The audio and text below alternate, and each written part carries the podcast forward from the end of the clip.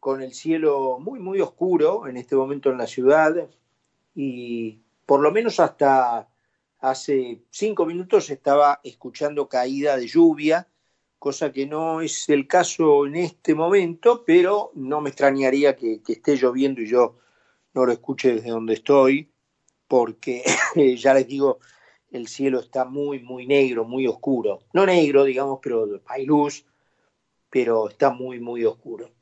Eh, arrancamos otra semana juntos aquí hasta las 7 de la tarde, como todos los días, eh, en un día en donde el dólar llegó a una marca muy temida, cuando estaba por allá por los 130, 140 pesos, se veía el número 180 como un número muy riesgoso.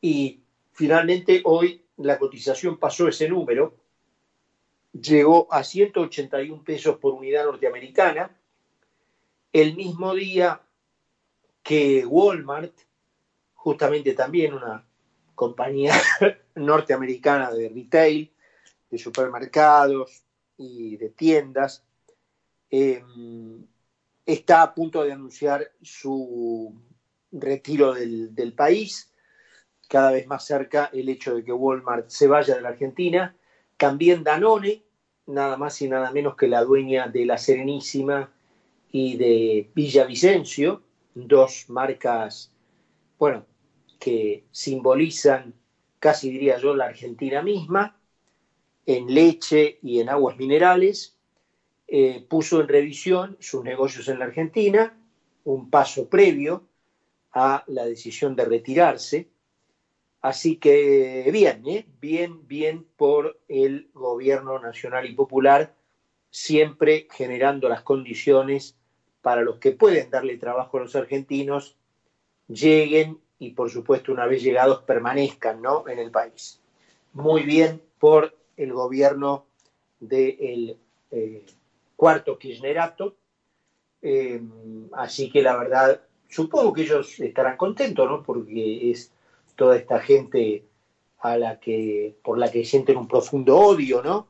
Hablando de odio, hoy vamos a tener una conversación respecto de la creación del nodio, es decir, esta gente que inventó el odio en Argentina, que lo trajo, que lo sembró con armas de fuego, matando gente y sembrando sangre en el país. Entonces, cuando llega al gobierno, emite una legislación para que no los odien a ellos. es genial, ¿no? El peronismo es, es extraordinario. Por allí apareció Kisilov este, con algún protocolo para el verano y también una decisión para liberar a la familia Soriano, o Soriani, perdón, Soriani, eh, de su secuestro en el sur por los falsos mapuches, la organización terrorista que desde hace ya eh, mucho tiempo está robando tierras y territorios enteros en el sur argentino. Eh, la justicia ordenó su desalojo, vamos a ver qué ocurre allí.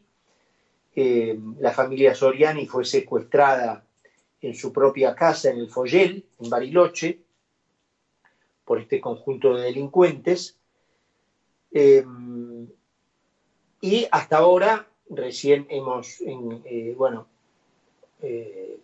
nos hemos enterado de esta decisión de la justicia, pero hasta ahora, digamos, la autoridad que debió haber actuado, por supuesto, de inmediato, eh, hasta ahora por lo menos dudó, ¿no? De si el, la fuerza de la ley debería ser restaurada o al contrario, el accionar de los delincuentes respaldado, porque existen muchas presunciones de que la autoridad apoya a los usurpadores. Recuerden a la propia ministra Friedrich hace algún tiempo eh, diciendo sin que se le mueva un pelo que una toma de tierras no podía declararse ilegal hasta que no hubiera una sentencia firme, con lo cual, bueno, era lo mismo que instaurar la reversión del principio de la carga de la prueba, ¿no? poniéndole al propietario la exigencia de probar que lo suyo es suyo y presumiendo, mientras no exista una sentencia firme en un proceso de tres instancias que en la Argentina puede durar décadas, literalmente, que quien ocupó la propiedad por la fuerza tiene un derecho superior a su dueño legal, ¿no? Eh, y la extravagancia cuenta nada más y nada menos que con el aval del Papa, que recientemente eh, en una de sus encíclicas eh, le pidió a los católicos del mundo que presionen para lo que son, no son otra cosa que políticas de raíz comunista, de alcance global, presumiblemente, según Bergoglio, para el bien de todos, porque el Papa aboga por la redistribución de la riqueza y por el fin del derecho natural del público a poseer propiedad privada. El Papa denunció la economía llamada de derrame a la propiedad privada y exigió a los ricos que administren eh, su riqueza para el bien de todos, para traer la mayor justicia e inclusión en el mundo. Seguramente sería este el argumento que Bergoglio pacientemente les explicaría a los Soriani, ¿no? Si los podemos imaginar reunidos en el living de su casa, ¿no? Les diría, miren, fratelli, ¿eh? Eh, el esfuerzo de toda su vida no valió para nada, eh, no tiene ningún mérito haberlo hecho para haber logrado vivir allí donde viven, porque ustedes no pueden conculcar el destino universal de los bienes. Así que si lamentablemente a otros se le antojó ocupar esas tierras que el Señor le dio a todos, se la van a tener que aguantar e irse de lo que ustedes perversamente creían que era su propiedad. Es lo que se desprende de la palabra de Bergoglio en Fratelli Tutti, ¿no? Eh, la encíclica más reciente de este señor. Eh, naturalmente toda esta manipulación contra natura está perfectamente sincronizada eh, con el repiqueteo sobre el mérito para desmerecerlo y no considerarlo como una herramienta válida de progreso, por ejemplo, el mérito que hicieron los Oriani para lograr vivir ahí donde viven. Y toda esa batería de recursos que se utilizan para bombardear las bases mismas de las convicciones sobre la libertad y el estilo de vida occidental, se repiten sin descanso para desmoralizar, para hacer dudar y de última para hacer cambiar la lógica de pensamiento del hombre medio que sin darse cuenta de repente termina razonando de un modo muy diferente al que habría tenido su abuelo, por ejemplo. Es el esfuerzo gramsciano de raíz marxista que en dos generaciones puede efectivamente lograr el propósito de que la gente piense con una lógica de servidumbre. Y una vez instalados en los discos duros de los cerebros, esos, una vez seteados eh, esos inputs, los outputs, lo que sale, una vez que se le metió al cerebro esos datos, lo que sale del otro lado, favorece la legitimidad de una casta dominante por encima de las convicciones liberales que se basan en la idea de que el individuo es su propio soberano. De este modo se cambia el sentido común de la democracia, que en su formato clásico se apoya sobre el principio de la limitación del poder estatal para que esa soberanía individual no sea avasallada y que en, el otro modelo de democracia, si es que se le puede llamar democracia eso, que se llama democracia de masas, se basa en el poder prepotente del mayor número, sin que ninguna institución pueda balancearlo, porque por definición todo recorte del poder del mayor número se considera elitista y antidemocrático. Paradójicamente entonces la democracia, que en origen fue un sistema para proteger los derechos de las minorías, se transforma en un arma para terminar con las minorías. Los Oriani, por ejemplo, integrantes obvios de esa minoría, deberán salir de su lugar porque el mayor número los arrastre y la fuerza bruta reemplaza la institucionalidad que en principio había sido creada para defenderlos. Naturalmente, con esta lógica, se acaba la paz social, porque los nuevos ocupantes solo estarán en paz hasta que la ex minoría se convierta en una nueva mayoría y entonces proceda a arrebatarles lo que ellos habían arrebatado antes.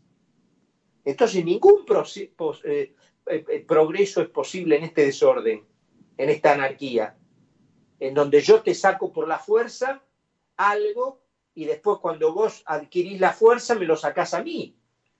Salvo que Bergoglio haya descubierto la cuadratura del círculo, ¿no?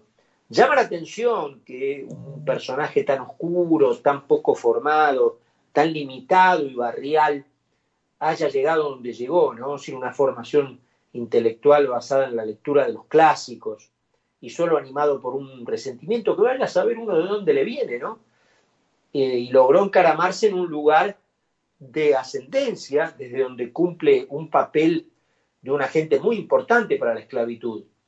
Bergoglio dice que la libertad de mercado no puede reemplazar los derechos de los pueblos y de la dignidad de los pobres, pero la abrumadora experiencia empírica, don Papa, demuestra que la mayor indignidad que padecen los pobres ocurre en los países en donde imperan las ideas que usted propicia. ¿Me entiende? O sea, al contrario, los países que lograron sacar a los pobres de la pobreza realmente, y no con una zaraza sensiblera y demagogia como la que usa usted, son los países que abrazaron la libertad de mercado y la democracia liberal clásica. Ellos son los que han logrado transmitir una imagen visual de igualdad real, en donde cualquiera que los visite desde el extranjero o desde el espacio exterior, le va a ser muy difícil trazar una línea que los separe por ingresos, aunque claramente los ingresos sean muy dispares. Lo importante es que en esos países se ha logrado eh, entregarle a los pueblos un piso de confort y de acceso a los enseres que facilitan la vida mucho más alto que los países que se inclinaron por los perfiles económicos que coinciden con las ideas que propicia Bergoglio. Cuantos más casos Soriani haya, cuantos más casos en donde la propiedad es insegura y en donde las instituciones dudan entre protegerla o no, habrá más pobreza, más indignidad y más servidumbre. Solo un burro o un resentido puede intentar discutir semejante verdad de, perogrullo. Aunque obviamente es muy posible que en el caso de Bergoglio estemos frente a un hombre que reúne ambas calidades, ¿no? La de burro y resentido. 6 y 16 minutos, 22 grados la temperatura, muy oscura la tarde en Buenos Aires. Vamos a presentar el programa y estamos de regreso en un minuto.